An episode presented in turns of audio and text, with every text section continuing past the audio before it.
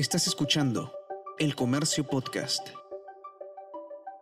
Hola, mi nombre es Bruno Ortiz y te doy la bienvenida a esta serie especial del Diario El Comercio que lleva el nombre de Me Quedo en Casa.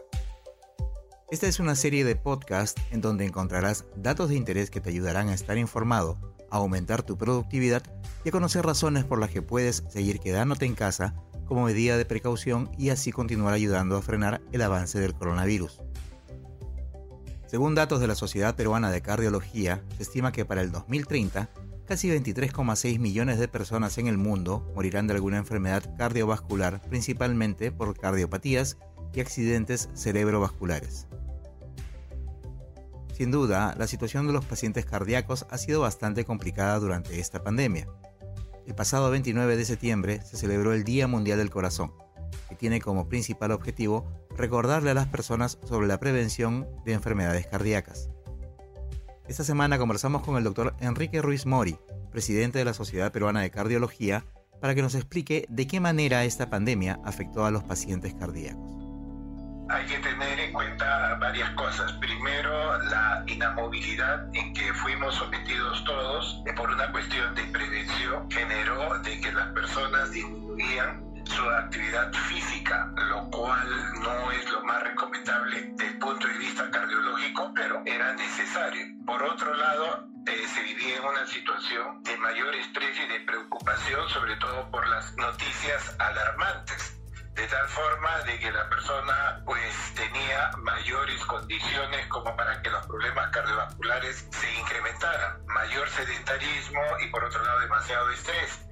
Si uno quisiera acudir al médico, pues no se podía porque había mucho temor de poder acudir a los eh, centros sanitarios. Entonces, esto más bien, en vez de ayudar desde el punto de vista cardiovascular, ha generado todo un problema mayor desde el punto de vista eh, eh, cardiológico. ¿no? Lo que han visto, por ejemplo, en otros países como en España, es que los pacientes tenían problemas cardiovasculares, tenían molestias cardiovasculares, acudían por temor a los centros hospitalarios. Y muchos de ellos se han infartado y probablemente les han puesto el diagnóstico del COVID, porque eso ha pasado en otros países. Y si bien morían los pacientes por COVID, no sabemos exactamente cuántos han sido realmente por COVID y cuántos han sido por enfermedad cardíaca. Teniendo en cuenta esa situación, ¿cuál considera que son las primeras enseñanzas que ha dejado esta pandemia, especialmente en el manejo de los hospitales? Falta de conocimiento y también de previsión.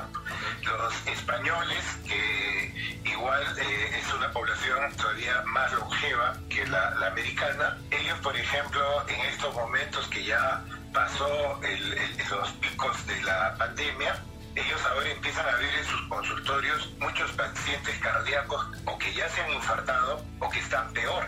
Y uno dice, oiga, pero ¿qué pasó? ¿Por qué no vinieron? Es que todos tenían temor precisamente de ir a los centros hospitalarios. Una conclusión que han sacado en los países es que ante estas pandemias no se debe prácticamente convertir todo el hospital en un ambiente, digamos, infeccioso. Se debe, y esa es la, la, la conclusión que ellos han visto en Italia, en Europa, es que no deben cerrar todos sus centros prácticamente para Mantener aislado un ambiente para que los pacientes, no solamente cardíacos, sino que tuvieran otras enfermedades, pudieran acudir a una atención médica adecuada.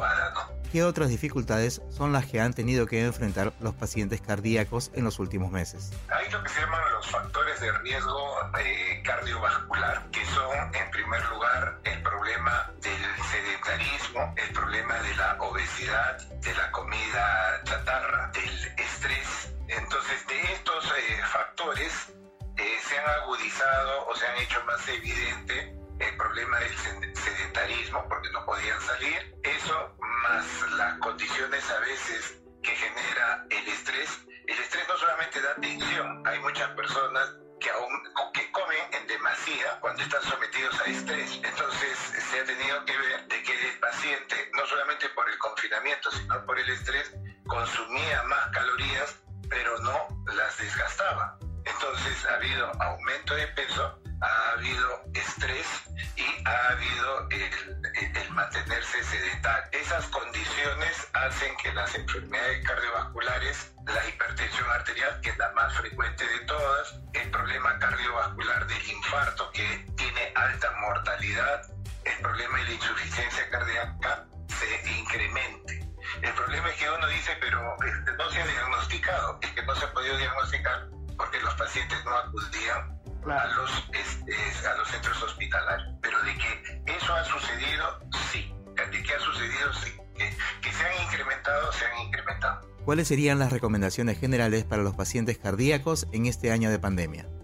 Ah, lo primero que hay que ver, y eso ha sido un poco un mito que apareció al principio, que se decía que la gente, por ejemplo, hipertensa se contagiaba más, porque en las mortalidades que se veían en China, en Italia, pues la presencia de los pacientes hospitalizados,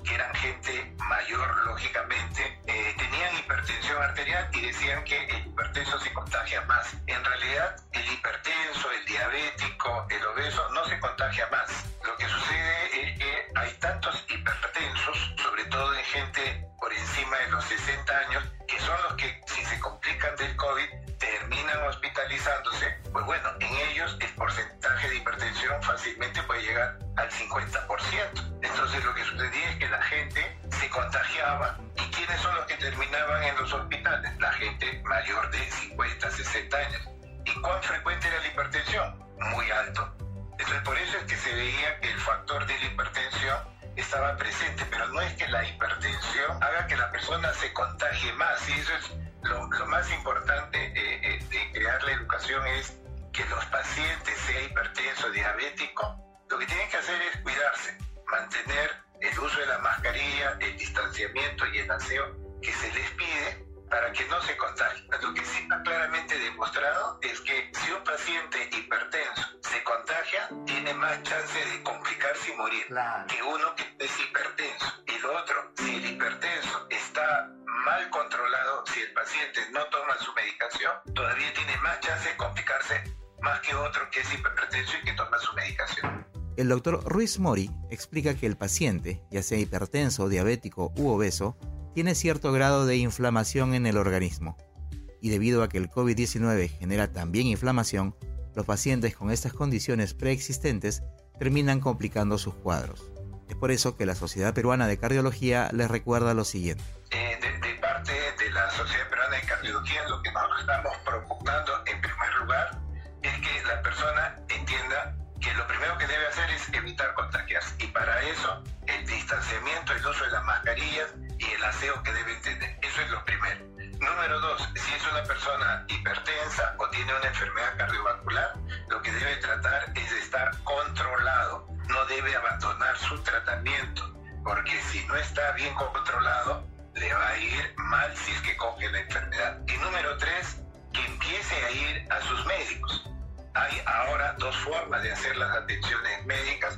Una cuando el paciente es crónico y estable, que es a través de la telemedicina, o aquellos pacientes que sí necesitan una evaluación, un examen físico, porque recién empiezan a tener molestias cardiovasculares, deben empezar a ir a, solicitar una atención médica. Esas son las tres recomendaciones básicas que hacemos en relación a este problema. Hasta aquí hemos llegado con el episodio 44 de la serie Me Quedo en Casa, un conjunto de podcasts producidos por el comercio que busca brindar información de interés y darte nuevos motivos para permanecer en tu hogar y así ayudar a seguir frenando el avance del coronavirus. Mi nombre es Bruno Ortiz y nos escuchamos pronto.